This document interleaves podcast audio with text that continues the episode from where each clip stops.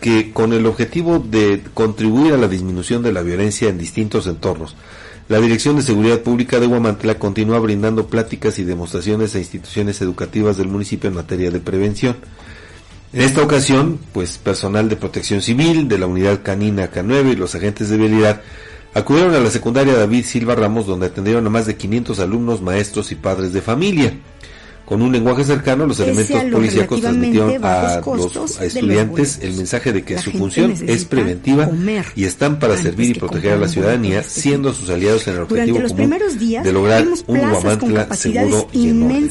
Expusieron las tareas que realiza cada área, además de que resolvieron dudas e inquietudes y dieron recomendaciones sobre medidas de autocuidado y seguridad personal,